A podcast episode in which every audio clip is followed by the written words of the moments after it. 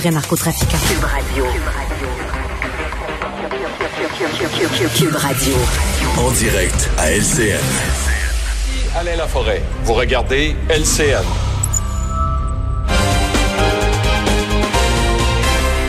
On retrouve Richard Martineau à Cube Radio. Bonjour Richard. Bonjour Cindy. Les policiers de Montréal ont été économes euh, pour les contraventions à la manif de samedi. Je me suis réveillé ce matin, j'ai regardé euh, la page couverture du journal à Montréal et j'ai dit, oh, ils ont fait une erreur de typo sur la première page. Vraiment, là, c'est pas fort. 28 contraventions pour 30 000 manifestants. Je me suis dit, ils ont, ils ont oublié un zéro. C'est 280 contraventions. Ça peut pas être 28 c'est 28. 28. Et là, je me demande, t'imagines, tu fais partie des 28, Cindy, en disant, qu'est-ce que moi j'ai fait que les 29 972 autres personnes n'ont pas fait? Pourquoi eux autres ont eu, c'est qu'en plus de pas porter de masque et en plus de pas respecter le 2 mètres, ils étaient laids? C'est pour ça qu'on leur a donné une contravention. Je, je ne comprends pas. Et Cindy, je comprends. OK, je, je suis pas fou à temps plein, là. Je, comprends que c'est très difficile pour les policiers. Tu, tu veux pas que ça soit le bordel, l'anarchie, que ça déborde de partout et tout ça. Reste que c'est des les organisateurs de l'événement. On les connaît. Ils ont un nom, ils ont une adresse. Samuel Grenier, Daniel Pilon. C'est eux autres qui ont organisé l'événement. Il y a un groupe qui s'appelle Québec Debout qui a ça. Est-ce qu'on peut s'il vous plaît, au moins donner des contraventions aux organisateurs. Parce que là, une loi, pour qu'elle soit respectée, une règle pour qu'elle soit respectée de tout le monde, il doit avoir de la cohérence, puis il doit avoir des conséquences.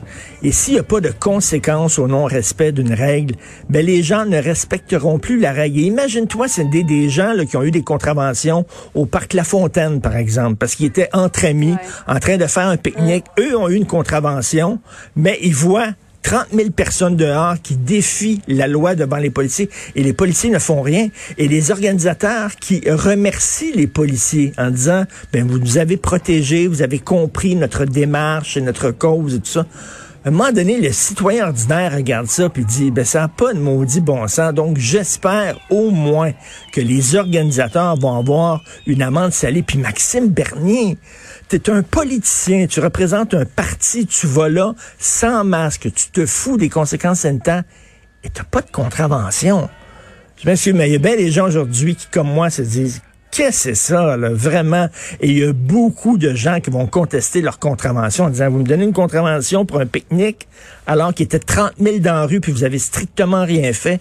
Bref, il est temps que ça finisse, cette crise-là, parce que vraiment, il y a des incohérences un peu partout. Maintenant, euh, Richard, quelle est ta lecture des euh, conclusions du rapport Laurent qui a été rendu public euh, hier? T'sais, on a-tu vraiment choisi la, ben, la bonne personne pour cette commission-là? Vraiment, le Régine Laurent, c'était la bonne personne à, au bon moment, à la bonne place. Donc, il y a beaucoup de gens qui trouvent que c'est très intéressant. Je, je vais dire seulement deux choses parce qu'il y a quand même beaucoup de beaucoup de ouais. suggestions là, euh, dans cette commission-là, dans le rapport volumineux qui a été déposé on dit que la DPJ doit être vue comme les soins intensifs, c'est-à-dire on va là en dernier recours. Actuellement, tous les signalements, toutes les plaintes se ramassent à la DPJ. Ils sont complètement débordés. Euh, c'est comme un hôpital là, où tu te fais, euh, tu, tu te fais, tu te coupes, mettons, avec une feuille de papier et tu à l'urgence. Et il veut dire, à un moment donné, il y a des problèmes et ils disent, il faut faire un tri vraiment, la DPJ doit s'occuper des cas graves, des cas urgents où les enfants ont vraiment besoin d'aide. Et on dit aussi, il faut remettre l'intérêt des enfants au cœur des décisions. Ça, c'est un triste constat. Des, ça veut dire ouais. que, tu sais, la loi de la protection de la jeunesse, le mot le dit, c'est là pour protéger les enfants. Et là, on est en train de nous dire que pendant des années, euh, on prenait des décisions, mais pas dans l'intérêt de l'enfant on prenait des décisions souvent dans l'intérêt peut-être des parents biologiques. Là. Les parents biologiques disaient j'ai le droit de garder mon enfant.